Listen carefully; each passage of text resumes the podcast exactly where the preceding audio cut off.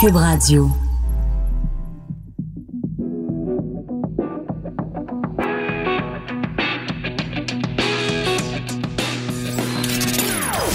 Des opinions bien à elle.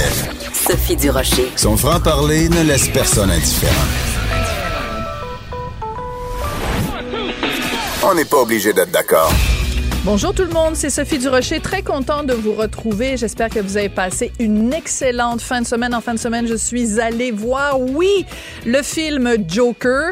Et euh, ben, finalement, tout ça pour ça. Pourquoi s'énerver autant le poil des jambes? Je suis pas ressortie du film en ayant envie de trucider mon voisin. Surtout que mon voisin, ben, c'était mon mari. J'ai pas du tout sorti du film avec l'intention de trucider qui que ce soit. Mais plus tard dans l'émission, on va parler avec le psychologue Gilles Vachon qui lui dit qu'il faut s'inquiéter de films comme euh, Joker, des films donc qui selon lui, en tout cas, font une certaine promotion de la violence. On va parler bien sûr de tout ce dossier du fameux, du fameux Bonjour Aïe. On va en parler avec Sophie Stanquet, qui est présidente de la section montréalaise du mouvement Québec français. Et on va parler dans quelques instants avec Denise Bombardier, qui, euh, à chaque fois qu'elle prend position sur la place publique, ça provoque euh, des réactions, mais on l'a avec nous, notre chroniqueuse euh, Denise Bombardier. Donc, on va lui parler dans quelques instants. Mais d'abord, je voulais commencer l'émission en revenant sur un événement qui a eu lieu jeudi dernier en France.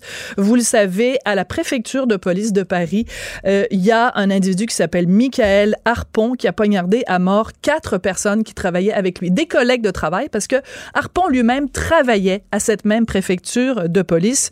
Et quand l'événement a eu lieu, on a dès le début écarté la piste terroriste. Or, depuis jeudi, depuis les événements, des tas d'informations qui étaient connues des autorités depuis des dizaines d'années refont surface. Et là, on ne peut que regarder cet événement-là de jeudi en se disant comment, par quel aveuglement est-on passé à côté des signes de radicalisation de cet individu qui travaillait avec à la préfecture de police et qui, c'est là l'ironie de tout ça, était donc accrédité secret défense, donc il avait accès à des informations hautement confidentielles et son rôle à la préfecture de police, c'était entre autres euh, d'enquêter sur la mouvance djihadiste.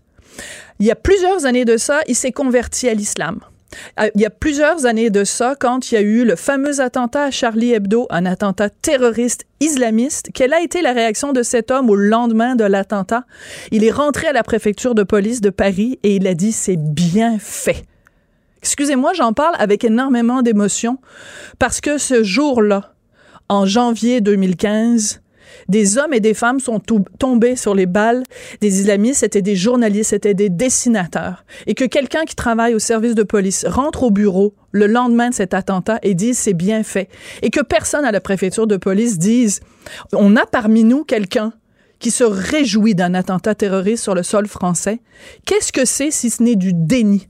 Qu'est-ce que c'est si ce n'est de l'aveuglement volontaire? Ce monsieur Michael Harpon, donc, refusait depuis plusieurs mois de saluer ou de serrer la main de ses collègues femmes. Ça n'a pas réveillé des antennes quelque part? Il n'y a pas quelqu'un qui s'est dit, il se passe quelque chose avec ce monsieur-là? Il fréquentait, il avait des fréquentations salafistes. Il fréquentait une mosquée avec des accointances salafistes. Comment se fait-il qu'on n'ait pas été plus sensible à ça. Je vais vous le dire pourquoi. Et c'est un éditorialiste du Figaro qui est arrivé avec le terme précis pour euh, décrire ça. On appelle ça du dénislamisme. C'est un néologisme. On prend le mot déni et on l'adjoint au mot islamisme. On ne veut pas voir la montée de l'islamisme en France. Quand quelqu'un se radicalise, on préfère ne pas le voir, surtout pour ne pas se faire accuser de faire des amalgames. Alors, il faudrait peut-être arrêter de se mettre la tête dans le sable. Et ça vaut pour la France et ça vaut pour le Québec. Parce qu'on arrive après, c'est trop tard. Il y a quatre personnes qui sont mortes jeudi à Paris parce qu'on s'est mis la tête dans le sable. Voilà, c'était mon éditorial de ce lundi 7 octobre 2019. On n'est pas obligé d'être d'accord, mais on peut en parler. Sophie Durocher, on n'est pas obligé d'être d'accord. Cube Radio. Alors, vous vous souvenez peut-être, euh, il y a un an, presque jour pour jour, Denise Bombardier est invitée à l'émission Tout le monde en parle pour parler de son autobiographie. Et les propos qui ont le retenu le plus l'attention, c'est quand elle, elle a confronté le- l'ex-premier ministre Jean Chrétien en parlant des francophones hors Québec en fait, pour résumer, parce qu'elle a parlé quand même longtemps, mais pour résumer, Denise disait essentiellement, c'est une espèce en voie d'extinction. Ça avait provoqué un tollé vraiment euh, euh, admaré, ousqué, admaré, les gens se sont soulevés, ça a provoqué vraiment un tollé. Et Denise, donc, a fait un documentaire. Elle est allée euh, au Manitoba, elle est allée en Ontario et elle est allée au Nouveau-Brunswick à la rencontre, justement, de ces euh, francophones en situation minoritaire. Elle en a fait un documentaire qui s'intitule Denise au pays des Franco. Ça va être diffusé le 12 octobre à 22h30 sur ICI Télé. Mais elle était hier re de passage, tout le monde en parle, et elle en a rajouté, et ça a encore provoqué des réactions. Bonjour, Denise Bombardier. Bon, bonjour. Est-ce que ça vous arrive des fois de faire des déclarations qui ne provoquent pas des raz-de-marée, des tsunamis de réactions? Seulement dans ma vie intime. Oh! Et encore, j'espère qu'auprès de Jim, ça provoque un Ah certain non, ça, nombre de tsunamis, s'il vous non, mais plaît. ça, je n'ai pas besoin de provoquer pour ça. Denise, pourtant, euh, quand vous aviez tenu ces propos-là sur la francophonie euh, à Tout le monde en parle il y a un an, vous, vous parliez de statistiques, en fait. Statistiquement, les francophones hors Québec sont en train de disparaître. Est-ce que maintenant que vous avez fait le documentaire, votre opinion sur la l'assimilation ou la disparition des francophones a changé? Puisque vous avez vu mon document, à la fin, je dis que je n'ai pas changé d'idée Oui. et que je suis inquiète. Mais être inquiète et constater ce que je constate, ça n'est pas me réjouir. Et c'est pour ça aussi que ça, ça a provoqué euh, des, des réactions si fortes chez pas chez tous les francophones hors Québec, mais chez certains francophones hors Québec qui qui sont dans une c'est très difficile pour eux parce que eux ils vivent dans ces provinces-là, ils sont chez eux dans ces provinces d'ailleurs. Je suis allée au Manitoba, je suis allée en Ontario, en Acadie. Ils ont construit le Canada de, de- du Nouveau-Brunswick avec les Acadiens. Euh, en Ontario, c'est la même chose. C'était des Québécois qui sont partis hein, et qui sont allés construire le Canada. J'aurais pu aller en Saskatchewan, il en reste très, très peu, et en Alberta. Je suis allée en Alberta, mais pas de caméra un peu plus tard. Mais, euh, c'est-à-dire en septembre, euh, faire des conférences. Mais, euh, mais c'est évident que c'est douloureux et c'est difficile de reconnaître ça. Mais on me demande ce que j'en pense. Je, je dis ce que j'en pense, mais je dis pas ce que j'en pense. C'est pas un, comme, comme on dit de nos jours, c'est pas un feeling que j'ai.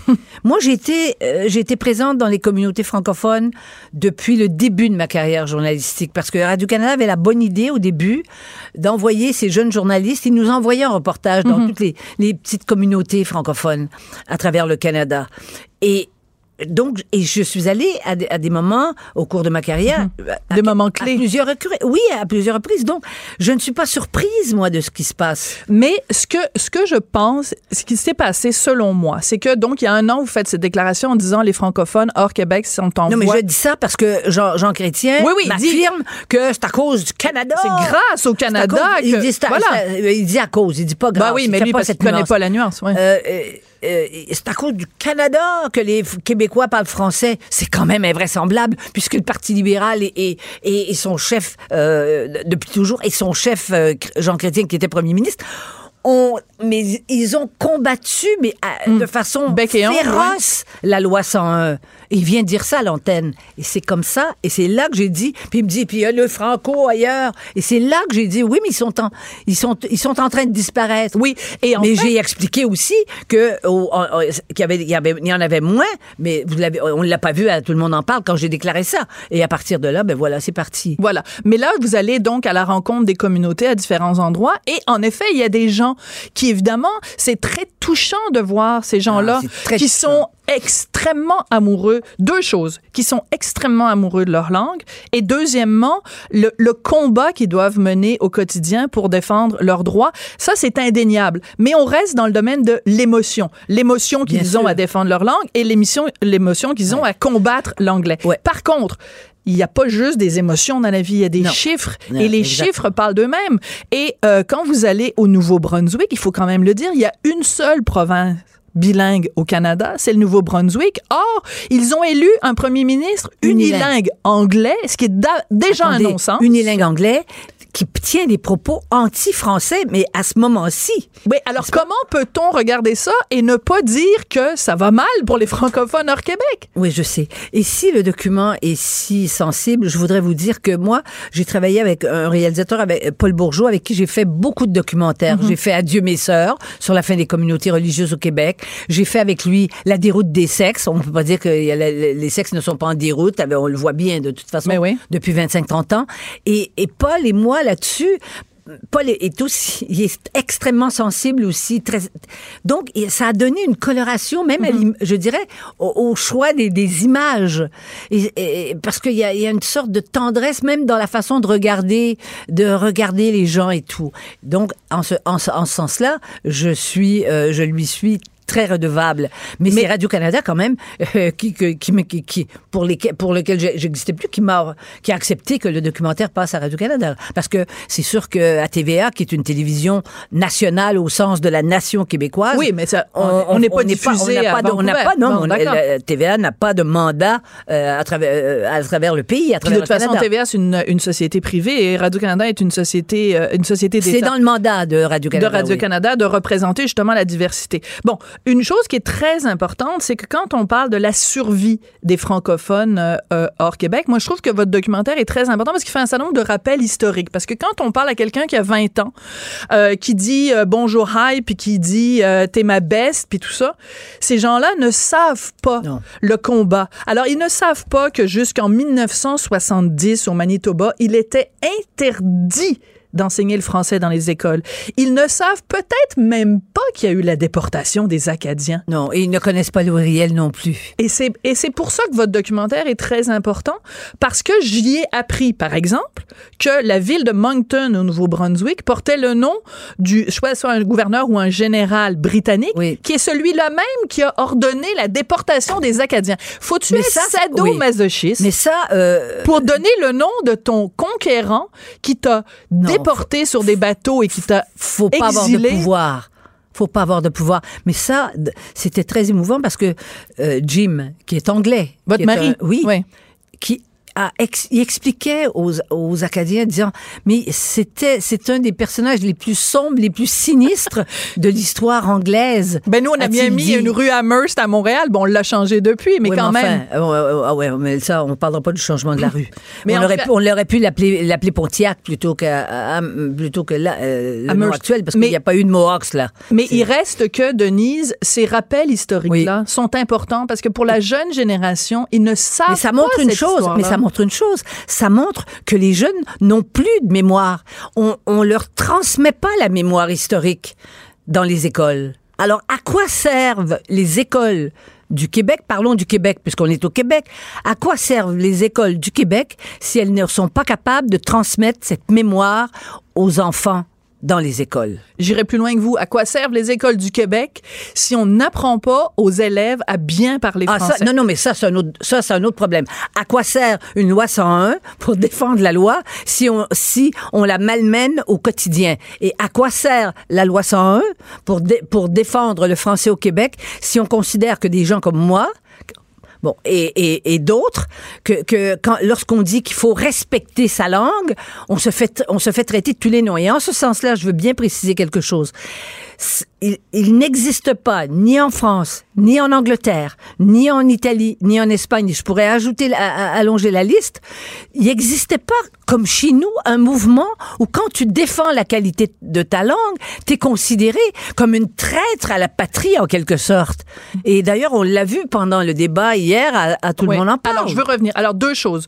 Euh, premièrement, euh, donc, hier, euh, ils ont fait jouer, à tout le monde en parle, un extrait qui est exactement l'extrait que je voulais vous servir. À un moment donné, bon, on va laisser faire l'extrait, puis on vous fera jouer l'extrait, tout le monde en parle. Pour résumer, à un moment donné, vous êtes avec des jeunes euh, franco-ontariens, et il y en a un qui commence à dire, ben, c'est important que le Québec supporte les francophones hors Québec, et vous le reprenez en lui disant, non, supporte, c'est un anglicisme, il faut dire appui. Alors, j'ouvre une parenthèse ici, trois secondes d'écart. La semaine dernière, Mélanie Joly, qui est quand même, la dernière fois que j'ai vérifié, la ministre responsable des langues officielles, elle a écrit sur Twitter, euh, le gouvernement gouvernement libéral de euh, Justin Trudeau euh, supporte telle, telle, telle cause. Alors, je lui ai écrit en disant, Madame, Est-ce qu'elle vous a la répondu? ministre, elle ne m'a pas répondu, mais elle a corrigé son Ah, gazouillis. Donc, elle a remplacé le mot supporter. Vous allez à Tout le monde en parle. Hier, on fait jouer cet extrait-là. Et là, après, arrive ce qui devait arriver. Je veux juste dire une chose. Moi, je viens d'un milieu, vous le savez, où tout le monde parlait joual. Ouais, mais on dirait que vous l'avez renié. Mais si vous avez lu mon livre, vous savez très bien que j'ai rien renié. C'est pour c'est ça que fait ma force. Et, et c'est pour ça que je j'ai étudié. Et c'est pour ça que je suis allée confronter les Français sur leur terrain en France. Et il y a peu de gens qui ont fait ça ici. Parce que j'ai les mots pour, les, pour leur, leur faire... Ah, mais c'est Oui, bien. Mais pourquoi? Et c'est pas, c'est pas parce que je me renie, c'est pas parce que je renie ma famille. Au contraire. Alors, le bruit qu'on entend, Ah, je le sais. c'est vous qui frappez Ah non, là, j'étais vraiment- Denise, Quand on dit je vous embrasse. Venez vous ici, je vous donne un bisou. Je vous embrasse. Parce, parce que que, en possible. 2019, il faut frapper avec des points sur la table. Plutôt que des points faire- dans la gueule de l'autre. Mais pour faire respecter le fait que maudite affaire, on peut-tu, s'il vous plaît? pas besoin de- moi, je, vous savez que, ce que je, les sacs, j'en ai trop entendu. Non, mais ma maudite affaire. Denise, c'est pas. Non, non, mais je dis même pas ça. Je, je vais, oui, je vais dire, j'ai déjà fait une chronique que j'ai appelée euh, une maudite, euh, parce que le sens de maudit à ce moment-là était, était plus fort. C'était pas un sacre, c'était une, c'était une épithète. Mais, euh, mais c'est sûr, non, j'en ai trop entendu. Maudite chienne, maudite vache, j'ai trop entendu ça dans ma vie. Tu sais, à 4 ans, quand tu te fais traiter comme ça, tu veux plus même le mot, tu veux plus l'entendre. Bon, on va fermer, on va, on va mettre l'enfance de côté. Mais c'est vrai que Mais pourquoi ce point sur la table, Denise? C'est ça la question. parce que ma force vient en quelque part du fait que je ne viens pas d'un milieu bourgeois. Et que je- quand ma mère me disait que si on veut dans la vie, on veut, on veut monter dans la vie, et elle parlait pas d'argent, ma mère. Mes tantes parlaient d'argent, mais pas elle. Il faut apprendre des choses. Plus on a de mots. C'est pour ça qu'elle m'a envoyé chez Madame Audet à l'âge de 4 ans. C'est pour ça qu'elle volait les- les- dans les poches de mon père ce que ça coûtait pour le cours de diction. Parce qu'elle croyait à ça. Et il est vrai que quand on a les mots, on n'a pas besoin justement de frapper. Mais là, euh, là c'était une, c'était dans, dans le feu de l'action, mais j'ai pas frappé personne. Mais euh, c'est sûr que c'est un plus. Plus on a des mots, plus on fait, on, on exprime avec nuance sa pensée. Mais pourquoi plus on Québec- exprime avec précision sa pensée, plus on exprime avec justesse et euh, dans- avec tous les détails des nuances de sa pensée, ça c'est formidable. Quand on est comme ça, ça donne de la force personnelle, ça donne de la confiance. Hier, Ma confiance, à elle tout le monde de là. en parle. À tout le monde en parle. Vous êtes fait traiter par Dany euh, Turcotte de gossante parce que vous aviez repris une formulation fautive. Je crois qu'il jouait son rôle en même temps quelque part parce qu'il il peut pas penser ça. Oui, mais c'est pas la première fois que quelqu'un vous dit que vous êtes gossante parce que vous parlez bien le français ou que vous êtes gossante parce que vous reprenez le français ou que vous êtes gossante parce que vous euh, vous euh, oui, c'est parce que vous êtes en train de vous regarder à la télé. Mais c'est à Radio-Canada, ça, ça doit passer. Oui, ben Ah, même ben, ici voilà. à Cube, on allume des fois la télé à Radio-Canada, mais regardez, il y a LCN à gauche. Écoutez-moi, Denise, revenez, regardez-moi, moi. Oui, oui, non, non. ça, je vous je, vais aller, je vous. vais aller régler le problème avec Moncton Non, mais c'est parce que c'est pas la première fois que euh, qu'on vous qu'on vous reproche de trop bien parler français. Bien sûr. Dany, il vous dit vous reniez vous reniez vos origines comme Ouais. si le fait de bien parler français Mais ça a été tout le débat. Oui, mais Sophie, vous, vous étiez peut-être encore un peu jeune. Tout le débat euh, sur le joual euh, dans Mais les années surtout 70. pas au Québec, j'étais en France Vous étiez pas au. Québec. Ben oui. Tout le débat sur le joual, c'était ça, les, des universitaires, des intellectuels, des artistes. Mais quand ils ont utilisé le joual, ils l'ont utilisé comme une, comme une, comme une matière pour leur propre créativité. Ils ont fait des chansons en joual Ben qui oui, sont puis Michel formidables. Tremblay en 68 Eh fait les belles pièce, mais bien sûr. Mais Michel Et- Tremblay dans la vie de tous les jours, il parle pas joual. il parle pas joual. Gérald Godin avait une langue, euh, avait une langue extraordinaire. Gaston Miron, on peut les nommer. bon, ben, oui, oui, on peut tous les nommer, mais Gaston Miron n'a pas fait les, Non, il a pas fait de joual dans ses les- mais- les- Non, non, c'est ça. Il faisait pas l'éloge du joual. Mais bien sûr. Alors, ce sont des gens qui ont une, se font, et, et au fond, si on l'analyse bien, il y a beaucoup de ces gens-là qui se font une idée du peuple. Et il faut que le peuple reste le peuple. Parce que eux, ils se considèrent au-dessus du peuple. Disons que ce serait une sorte de syndrome plateau Mont-Royal. là. Je sais pas pourquoi vous parlez du plateau. J'ai aucune idée pourquoi, mais c'est quand même particulier. Puis on va revenir évidemment au documentaire parce que quand vous confrontez ces jeunes euh, en Ontario et que vous leur dites, ben dans le fond, le français, ok, d'accord, vous parlez français, vous vous battez pour la, la, la, la, continuation du français, mais en même temps, le français que vous parlez serait peut-être mieux que vous parliez anglais finalement, parce que il est, il est bâtardisé votre Alors il nous votre dit français. si, on- si vous les la reprenez, structure est je me, anglaise. suis, je me suis fait dire ça pendant que j'étais là et euh, je, je sais que je vous regarde, mais j'ai jeté un œil et là c'est des propos qui sont tenus à Moncton et je vois là tout le monde dit et vous, vous, allez voir ce qui va se passer là parce que je me rends compte Radio Canada va diffuser ça toute la journée, c'est leur droit, c'est normal.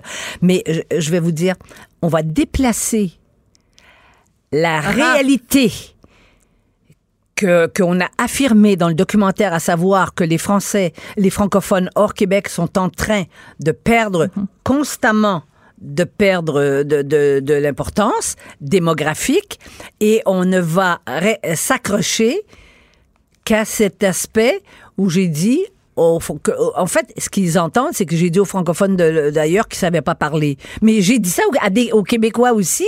Bien sûr. D'ailleurs, je le dis dites ça, dans, votre, dans, dans l'extrait. Mais, mais ça, j'ai écrit là-dessus. Et évidemment, on, on lit pas. euh, parce que j'ai écrit là-dessus pour, expliquer. Oui, et quand vous corrigez On fait la- tous des erreurs. Quand Moi, vous je- corrigez le jeune garçon, vous prenez la peine de spécifier. C'est une erreur que beaucoup de Québécois Oui. font de dire supporter Oui, au lieu d'appuyer. Mais on croit que je m'excuse, mais bon, je- j'en fais aussi. Je, je vis dans, dans, dans, dans le bilinguisme euh, dans, dans la société québécoise. On est bilinguisé d'une certaine façon. Évidemment, je dis pas prendre une marche pour take a walk, mais j'ai des tournures de phrases. Et comme je vis avec un anglais si et si cultivé sur le plan de la langue, parfois il me dit, mais ça c'est un anglicisme. Et lui le note parce que lui il a étudié, je veux dire, il a consacré sa vie à l'étude de la langue et et donc, on est tous victimes de ça. Hein, il y a, mais, mais de faire l'effort de vouloir bien s'exprimer. Voilà. Mais c'est ça la C'est tout différence. simplement Mais ça c'est ça que la je fais. différence, Denise. C'est que on, on peut tous constater qu'on fait des erreurs et que, euh, mais normalement, dans une société normalement constituée où on n'a pas ce complexe-là, on devrait se dire, ben, si je fais une erreur, si je fais une erreur en mathématiques puis que j'écris 2 plus 2 égale 5, que quelqu'un me signale en disant, ben, Sophie, t'as écrit 2 plus 2 égale 5, c'est 2 plus 2 égale 4, je vais pas me retourner vers la personne en disant, ben là, j'ai bien le droit de faire de l'ématique comme ça me tente? Non, mais ce que Alors je vais que vous le dire, ce français, que je- on le oui. prend personnel. Mais ce que je vais vous dire, c'est que il y a une chose aussi grave, c'est que la langue française est une langue universelle. Nous avons la chance de parler la même langue que 2 milliards de personnes sur la Terre. Donc, c'est une langue pas seulement de communication locale, de communication dans la paroisse, de communication dans le clan entre nous. c'est une langue que l'on peut communiquer à d'autres. Donc, en, en, en s'enfermant dans une langue sloppy, comme avait dit euh, le père Trudeau, sloppy French, eh bien, on se coupe aussi de la possibilité parce que tout le monde n'est tout le monde n'est pas un créateur, n'est-ce pas, pour s'exprimer, de la possibilité d'entrer en communication avec les autres. Mais d'ailleurs, C'est c'est une c'est frappant. position de repli. C'est une position de repli parce qu'on parce que parce qu'on on, on a peur d'être d'être envahi parce Mhm. qu'on est minoritaire.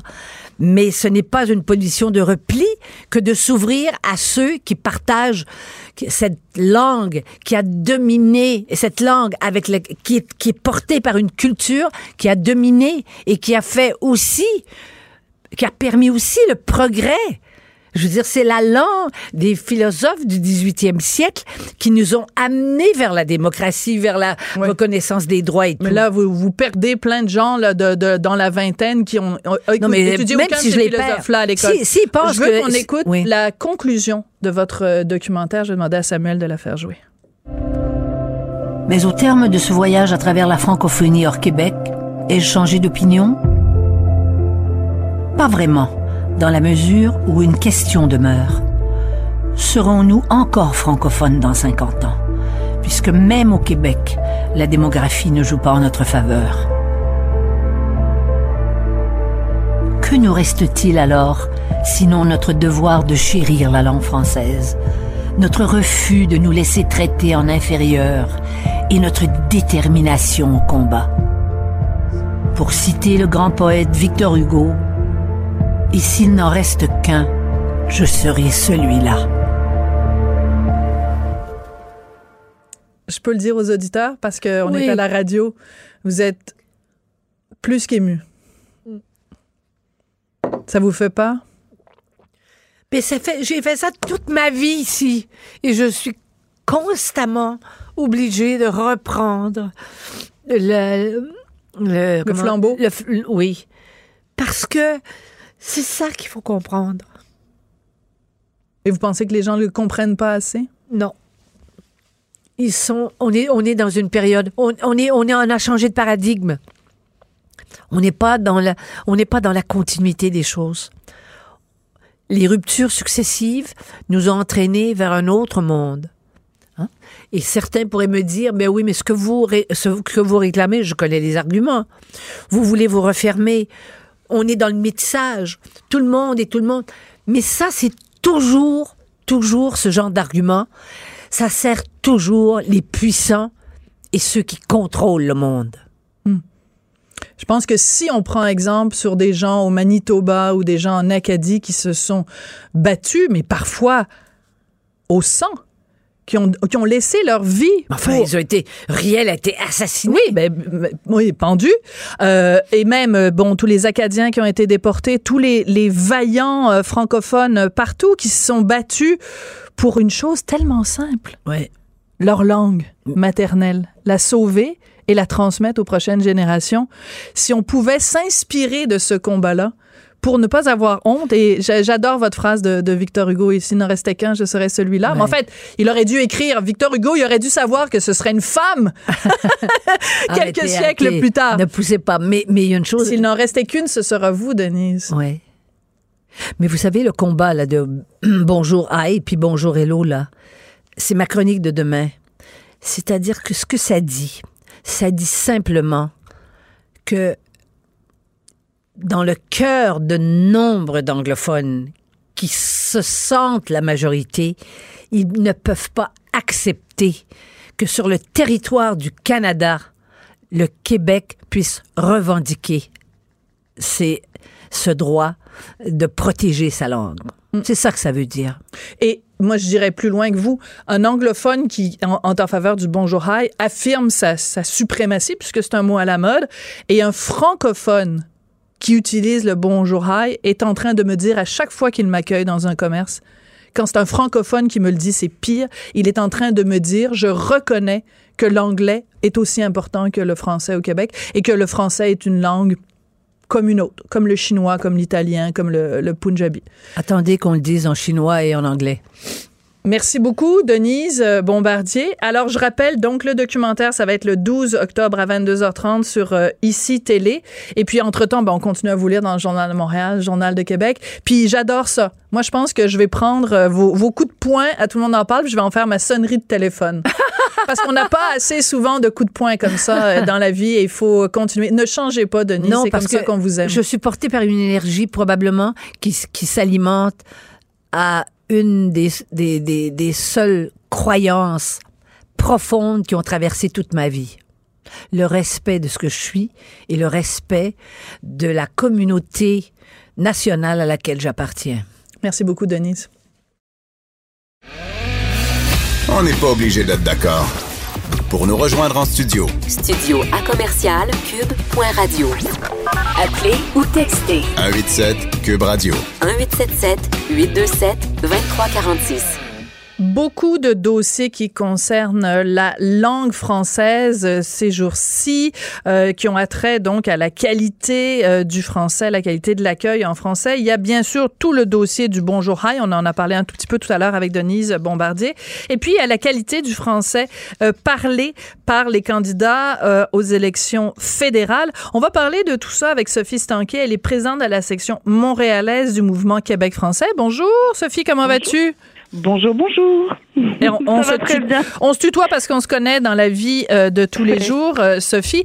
Écoute, euh, donc, juste, on va prendre les, les dossiers un par un, Oui. plusieurs bouchées importantes. Bon, le gouvernement de François Legault, Simon Jolin Barrette, avait commencé par nous dire vendredi, bon, on, on ferme pas la porte à la possibilité de légiférer pour euh, obliger les commerces, les sociétés d'État et les commerces à, à refuser le bonjour hi et plutôt dire simplement bonjour. Finalement, aujourd'hui, ben, c'est pas ça. Euh, la porte est fermée. Ce sera pas une loi spécifique pour ça. Euh, comment on fait, Sophie, pour s'assurer que disparaît cette horrible et oh, vraiment, je vais utiliser l'expression de Jacques Meeting, là, dégueulasse bonjour hi.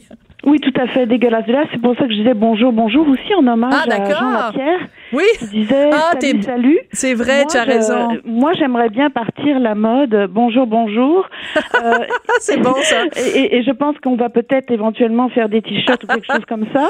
Quelle Euh, bonne que- idée. Oui, Oui. c'est une bonne idée. Bon, alors au niveau euh, du gouvernement actuel, le fait qu'il ait abandonné la législation, j'attends de voir ce qui va se passer par la suite. C'est-à-dire que moi, je crois, nous, on croit au mouvement Québec français que ça se passe au niveau des lois. La société civile, Sophie, tu es là, Madame Bombardier est là, les, femmes, les défendresses de la langue française sont là. Je sens que les gens sont vraiment avec nous, mais sans loi, on va pas y arriver. Par contre, j'attends de voir ce qu'ils vont nous proposer et certainement d'ouvrir et de renforcer la loi 101 euh, parce que euh, c'est vraiment urgent. Moi, j'ai peur à ma langue et, euh, et je trouve que si on s'en occupe pas, mais évidemment, on va avoir un bon jourail, on va avoir de plus en plus, ça va, ça va se faire partout, partout, partout au niveau de l'administration. Oui. Sophie, deux choses. Moi, je pense, et je l'ai écrit dans ma chronique de ce matin, je pense Oui. que faire une loi comme ça où il y aurait une police qui viendrait, bon, taper sur les doigts, ça me semble illusoire. Par Oui, contre, par quoi on le remplace? Parce que, il faut le rappeler, c'est très important. À deux reprises, euh, il y a deux ans, premièrement, euh, il y a eu une motion unanime à l'Assemblée nationale. Et je vous rappelle, il y a deux ans, c'était un gouvernement libéral. Et sous les libéraux, il y a eu quand même une motion unanime, là, 110 voix pour, zéro voix contre, pour dire on encourage fortement les commerçants à utiliser le bonjour. Ça a strictement donné rien du tout. Oui, Euh, à et cet été, au mois de juin, rebelote, encore la même chose, une motion à l'Assemblée nationale. Et là, c'était à l'occasion du Grand Prix pour rappeler aux commerçants à Montréal, s'il vous plaît, accueillez les gens qui viennent de partout à travers le monde avec un bonjour. Qu'est-ce que ça a donné? Well, nothing at all. Alors, on fait Exactement. quoi, Sophie? Alors, si- moi, je pense que c'est l'exemplarité. Je crois que partout, on fait faire de l'éducation parce que même une ministre de- du, du gouvernement actuel ne savait pas que nous étions une province Ben, française. oui, d'accord. Ça, c'est Sonia Lebel, Alors- mais on- on peut mettre ça sur le dos de.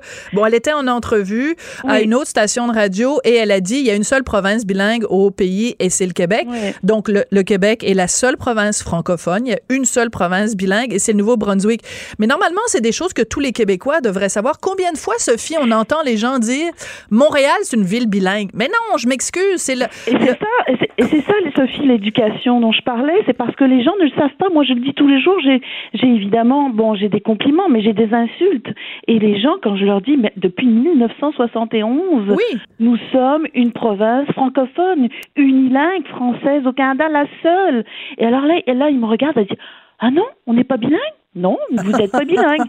Alors euh, donc il y a, il y a comme une éducation et j'ai du mal moi à frapper sur des gens qui ne sont pas éduqués quand on met pas les ressources nécessaires. Donc il faut un gouvernement responsable euh, qui puisse mettre de l'argent, qui puisse ouvrir la, la loi 101 et vraiment faire des lois. Bon, je suis en accord avec toi Sophie quand on parle de cette loi Bonjour Rail, c'est un petit peu difficile mais j'attends. J'attends de voir ce qu'on va nous proposer d'autre euh, de plus corsé parce que ça c'est un petit peu difficile de dire euh, aux commerçants du coin ben alors là on va on va vous obliger je pense que une fois que que, que la porte de son de, de son commerce sera terminée ça va recommencer Oui. mais il faut faire de l'éducation et ça presse et ça presse parce que voilà oui Est-ce que, est-ce que on n'aurait pas tous un rôle? Je te donne un exemple. Bon, je, je- en fin de semaine, je vais au cinéma centre-ville de Montréal. Euh, tout le monde, à chacune des étapes, bonjour, hi, bonjour. hi, bonjour, ah, hi. Je sais exactement lequel. J'ai eu une petite crise. euh, Je sais exactement Oui. Lequel. Alors, donc, moi, à chaque fois, c'est toujours la même chose. Juste bonjour, c'est parfait. Puis je le dis gentiment, mais tu sais, quand ça Mhm. Fait quatre fois, ah, c'est possible que la quatrième fois, je suis peut-être un petit peu moins sympathique dans mon ton que la première fois. Mais là, Mhm. quand ça fait quatre fois dans le même commerce que tu te fais dire bonjour, hi, c'est sûr que c'est une directive qui vient d'en du haut. gérant. Alors moi, je me chose, dis, est-ce que plutôt qu'une loi, est-ce que la solution, c'est pas plutôt que le gouvernement? Envoie à tous les commerces de plus de, mettons, 50 employés, puisque de toute façon, c'est déjà un critère euh, dans la loi 101, et on fait une distinction entre les plus de et les moins de 50 employés. D'envoyer une directive claire qui serait sanctionnée par un, un sceau ministériel, un rappel à toutes les entreprises, une demande exemplaire aux entreprises, ne donnez pas comme directive à vos employés d'accueillir les gens par un bonjour hi, parce que ce faisant, vous contrevenez à la loi 101 qui édicte que la langue d'usage et de commerce au Québec est le français. Je, je crois que ça serait une possibilité de le faire. Je doute, euh, je doute qu'il le fasse. Je crois que ce qui est important en ce moment, c'est la société civile, c'est des mouvements comme le nôtre, le mouvement Québec français et la société Saint-Jean-Baptiste. Et nous, on va faire des rencontres. On va aller rencontrer quelques joueurs. On a, c'est prévu. C'est le cinéma dont tu parles. On va taire le nom. Ouais.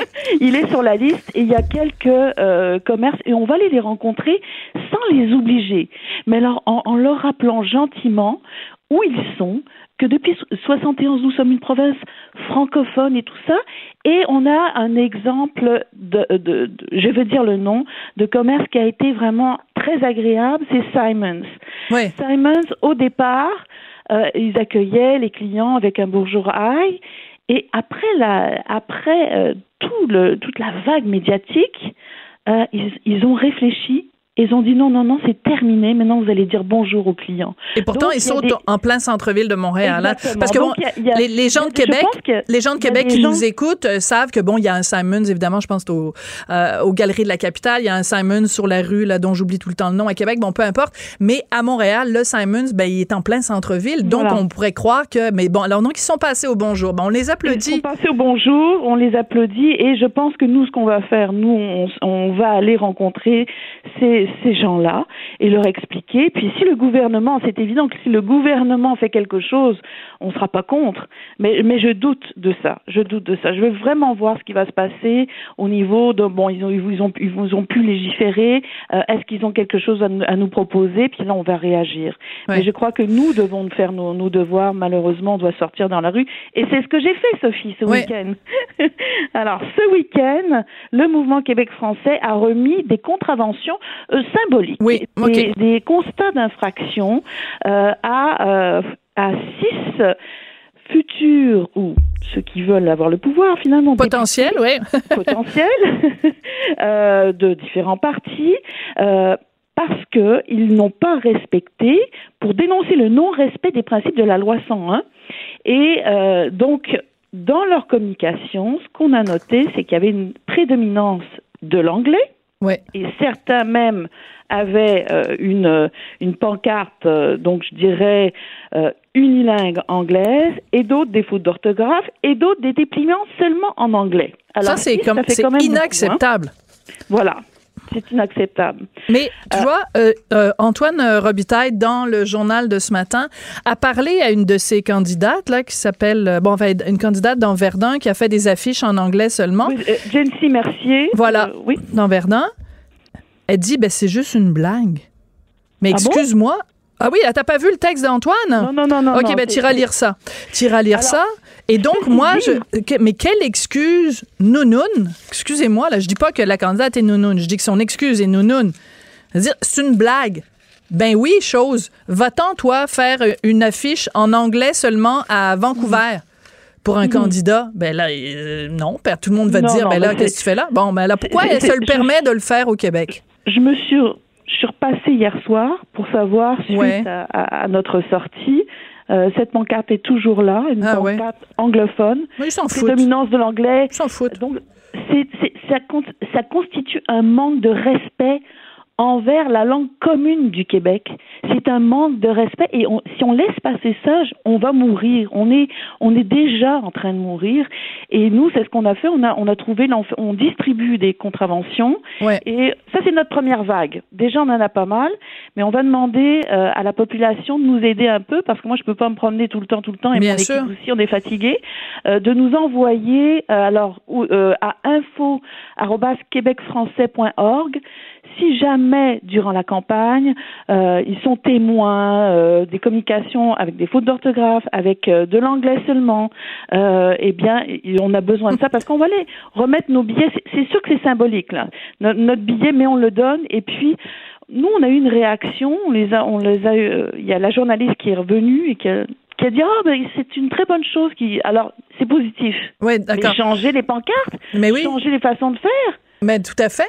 Mais c'est Oui. c'est parce que donc alors bon ben je vais t'en envoyer quelques-unes parce que moi des, des fois je me, je promène pas mal partout en ville Mhm. et euh, des fois j'en vois et euh, il y a un parti qui est un parti obscur donc bon c'est pas comme si c'était le NPD ou le Parti libéral mais euh, c'est euh, eux c'est euh, il y a pas de deux langues officielles au Canada, il y en a comme 12. Alors son la, la fiche du candidat, c'est en français, en anglais, en chinois, en arabe, en Bon, j'ai- voilà. J'ai rien contre toutes ces langues-là, mais je veux dire, il y a deux langues officielles au pays. Alors, si tu t'adresses, et l'argument qui était utilisé par Madame Mercier dans Verdun, elle dit, ben, la raison pour laquelle je mets en anglais, c'est parce que à Verdun, il y a beaucoup de nouveaux arrivants qui parlent ni français ni anglais. Ah. Ben, s'ils parlent pas anglais, pourquoi tu mets ton affiche en anglais? Et deuxièmement, justement, c'est des nouveaux arrivants. Ils parlent pas nécessairement les deux langues officielles, mais au moins qu'ils en parlent une, premièrement. Et Exactement. deuxièmement, s'ils la parlent pas, et que tu t'adresses à eux dans une autre langue que la langue officielle du Québec, quel message tu leur envoies? Exactement. Exactement. La langue officielle au Québec, c'est le français. Puis il faut utiliser des moyens de communication qui comprennent. euh, c'est tout à fait en français. Et s'il y a du bilinguisme et c'est vraiment un manque de, de leur devoir d'exempla- d'exemplarité. C'est vraiment, euh, ils doivent être exemplaires. Ouais. Et en faisant ça, c'est envoyer le message que Montréal, c'est une ville bilingue. Mm. Et puis, ou bien encore, une ville anglophone. Mm. Donc c'est ça, c'est un mauvais message. Tout à Et fait. ça, ben, oui, écoute, oui. euh, tu sais, tout à l'heure, euh, Denise était très émue quand elle parlait de, de, de- du, du combat pour le français. Et euh, elle disait, ben moi, c'est un flambeau que je porte depuis, qui a traversé toute ma vie. Ben, je pense qu'avec des gens comme toi, il faut pas s'inquiéter de, du relais du flambeau. Je pense que tu vas le tenir bien haut. Ah, Sophie, ça a été un plaisir. Toi aussi, toi aussi, Sophie, on a, on a aussi le, le bonjour hello. Euh, Ah oui, mais ça, on en parlera une autre fois parce que c'est tout le temps qu'on avait. Euh, our time is up, my dear. Sophie. Alors, Sophie Stanquet. Alors, est-ce que tu retiens ça au lieu de, de, de bonjour aïe, le bonjour bonjour euh, à Ah, la j'adore ça. de Jean Lapierre qui disait salut salut? Ben oui, tout à fait, j'adore ça. Donc la prochaine fois que je vais au cinéma qu'on- dont on sait mais qu'on n'a pas le droit de dire le nom, je leur dirai bonjour, bonjour. Donc tu es présidente de la section montréalaise du mouvement Québec français.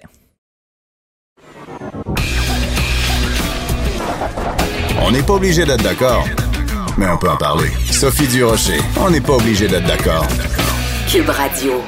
Le film Joker, euh, mettant en vedette Joaquin Phoenix, euh, a pris l'affiche jeudi dernier euh, dans la controverse parce que avant même la sortie du film, beaucoup de gens disaient ben c'est très dangereux, c'est un film qui banalise la violence. Surtout, c'est un film qui démontre que euh, quand un personnage comme le Joker est victime d'intimidation dans sa jeunesse et même à l'âge adulte, ça conduit directement à euh, une série de meurtres, en fait. Si on résume, en gros, c'est ça. Mais c'est pas tout le monde qui pense ça. Euh, Il y a des gens qui disent, ben voyons, c'est juste une œuvre d'art, il faut se calmer le pompon. Mais parmi les gens qui pensent qu'il y a en effet des raisons de s'inquiéter, il y a le psychologue Gilles Vachon. Il est au bout de la ligne. Bonjour, Monsieur Vachon. Bonjour. Je suis allée voir le film en fin de semaine et euh, ben savez-vous quoi? Je suis sortie du film et j'avais pas envie de tuer mon voisin ou de, de me transformer en psychopathe avec un couteau à la main. Suis-je normal, docteur? Écoutez, évidemment que euh, euh, faut contextualiser tout ça. Je vous taquine. Euh, ouais. Évidemment, euh, vous savez, on parlerait peut-être pas de tout ça si des parents euh, des victimes, euh, euh, vous vous souvenez de l'attaque à Aurora, Mhm. un film, une projection sur Batman en pleine nuit, Alors, euh, James Holmes qui fait euh, 12 tués, 58 blessés. Il utilise un AR-15, l'arme la plus utilisée dans ce genre de truc. Euh, C'était à l'époque euh, la tuerie la plus spectaculaire qu'on avait eue en termes de nombre de, de- de- de- de personnes atteintes. Euh, il y a tout un contexte, évidemment. Encore une fois, il faut faire attention à ce qu'on dit. Mais il y avait là une combinaison de culte des armes, de sociétés extrêmement violentes, de films qui, qui prêtent au délire entre le bien et le mal, l'expression de la violence. Et on est dans un contexte de violence extrême. Il ne faut pas oublier qu'on était aussi à quelques kilomètres à peine de Columbine. Oui. Euh, bon, alors vous mettez tout ça dans le décor et la question qui s'est posée récemment, ben voilà des parents qui ont dit, écoutez, c'est épouvantable, vous faites encore l'éloge du Joker, nous on a payé pour, merci. Euh, Mais bon. le problème, Monsieur écoute. Vachon, le problème, c'est que ces gens-là parlaient du film avant que le film soit sorti, donc ne l'avaient pas vu. Or, le film euh, ne fait en aucune façon l'apologie de la violence. C'est-à-dire qu'au contraire, si on met tous les éléments, euh, le Joker euh, a été, euh, bon, ben, j'espère que je vendrai pas trop des punchs du film, mais disons, il a une mère euh, pas très équilibrée mentalement. Il a été euh, victime d'abus physiques toute son enfance. Euh, il dit à un moment donné, j'ai pas été heureux une minute dans ma vie. Et surtout, au moment où il tend la main pour les services sociaux américains qui demande de l'aide parce qu'il a des problèmes psychologiques lui-même, on lui répond, ben, on est en train de couper dans les services sociaux. Donc, je- moi, je vois dans le film pas une apologie de la violence, au contraire, une dénonciation de cette société qui n'en fait pas plus pour les gens qui souffrent de problèmes mentaux? Voilà. Alors donc, j'en j'en parlais hier à quelqu'un qui me disait oui, mais il faut pas, il faut pas faire croire que ceux qui ont des problèmes de santé mentale sont des soeurs, mais c'est pas du tout ce qu'on dit. Mais non. Il y a un cocktail très très dangereux qui s'appelle la non prise en charge des personnes euh, atteintes de délire ou d'idées obsessionnelles euh, Oui. euh, euh, assassines. Bon. Ça, on sait que ça existe. S'ils sont pas pris en charge, et vous me dites que le film le dénonce, effectivement, j'ai lu le compte-rendu, euh, il y a ça, il y a le fait qu'on vit dans une culture où les armes sont extrêmement, extrêmement faciles à obtenir des armes d'assaut. Mais ce film-là posait l'autre problème à l'intérieur même du film. Il fait un peu, à, à, à- je sais pas, je l'ai pas vu, mais ce que j'en ai lu, c'est qu'on me dit que ce pauvre homme, finalement, dans sa misère, ben euh, voilà qu'il le passe à la violence. Mais c'est exactement ce que les, les jeunes de Columbine ont fait, c'est ce que viennent de faire nos Oui, mais deux. Monsieur Vachon, à ce moment-là, toute l'histoire du cinéma est remplie de, de, de personnages comme ça. On pense à Taxi Driver, on pense à Orange Mécanique, on pense à même One Flew Over a Cuckoo's Nest. À ce moment-là, si on s'arrête à des bien-pensants qui disent non, non, non, il faut pas faire des films où euh, on montre le- les, les racines du mal, bon, on va tous faire des films sur des petits lapins soyeux, gentils, qui mangent des carottes tranquillement en regardant la messe euh, le dimanche. C'est le genre de cinéma que vous voulez, Monsieur Vachon? Sophie, on est dans un monde qui n'est pas tout à fait sain, qui est de plus en plus angoissant. Euh, les- la violence, euh, euh, l'exposition à la violence est de plus en plus forte chez, pour les enfants. Euh, on vit dans une société où l'assiette de nos valeurs communes est de plus en plus mince, fragile. On ne sait pas trop trop ce qui reste. Par contre, on sait que les phénomènes de contagion existent. Vous savez, un, un autre, un autre phénomène bizarre à Columbine, ce qui avait profondément inquiété, c'est que c'était pas un individu seul. Il y avait deux individus impliqués.